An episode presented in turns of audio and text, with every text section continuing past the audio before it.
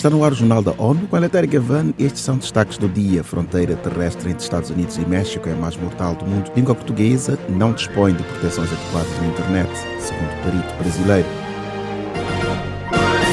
A fronteira entre os Estados Unidos e o México é a rota terrestre com mais mortes para migrantes no mundo. Nesta terça-feira, a Organização Internacional para Migrações, OIM, confirmou 686 casos fatais ou desaparecidos no trajeto em 2022.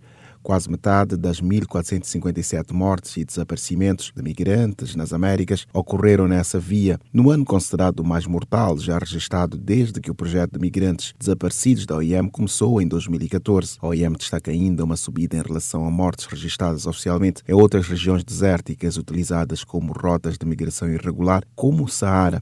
Nessa rota africana morreram 212 pessoas, mas pela natureza remota dessas áreas, os dados podem estar incompletos.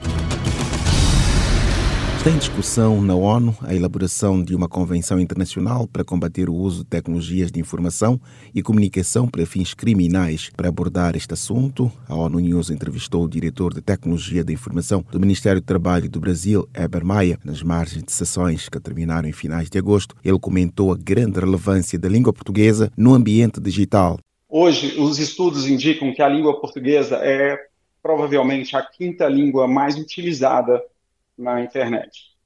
Hoje são aproximadamente 230 milhões de falantes, de lusófonos atuando, utilizando a internet. Então existe um é um público muito grande, um público relevante que está espalhado não somente nos países lusófonos, né, nos países que compõem, por exemplo, a comunidade dos países de língua portuguesa, a CPLP, mas nós temos uh, por exemplo, na França, são aproximadamente meio milhão de falantes da língua portuguesa. Maia afirmou que é necessário entender como a população utiliza a internet e elementos de proteção desta comunidade.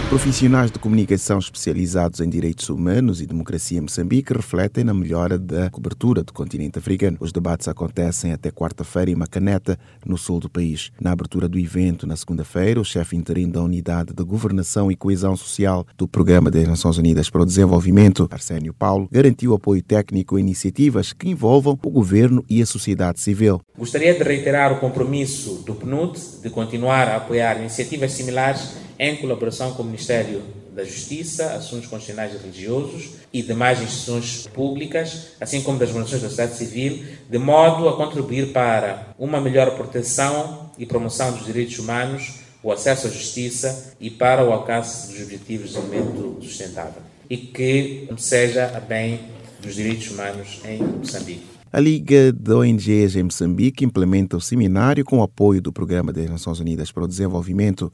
O evento conta com 30 participantes, entre jornalistas, colaboradores de instituições do governo e da sociedade civil. O Afeganistão passa por um fenômeno em evolução da apartheid de género que precisa ser devidamente resolvido. A afirmação é do relator especial sobre a situação de direitos humanos no Afeganistão, Richard Bennett, que participou no diálogo interativo com o Conselho de Direitos Humanos nesta segunda-feira. Já o alto comissário de Direitos Humanos da ONU, Volker Turk, afirmou que o nível chocante da opressão de mulheres e meninas afegãs é incomensuravelmente cruel. Human rights in Afghanistan are in a state of collapse. Turk disse que os direitos humanos no Afeganistão passam por um estado de colapso, afetando a vida de milhões de pessoas.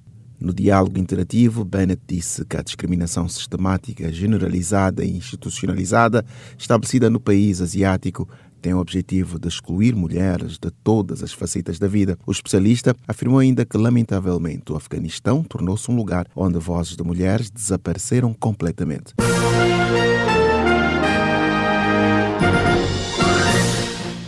Este foi o Jornal da ONU. Mais informações na nossa página news.un.org/pt e nas nossas redes sociais. Siga ainda o Twitter, arroba ONU News.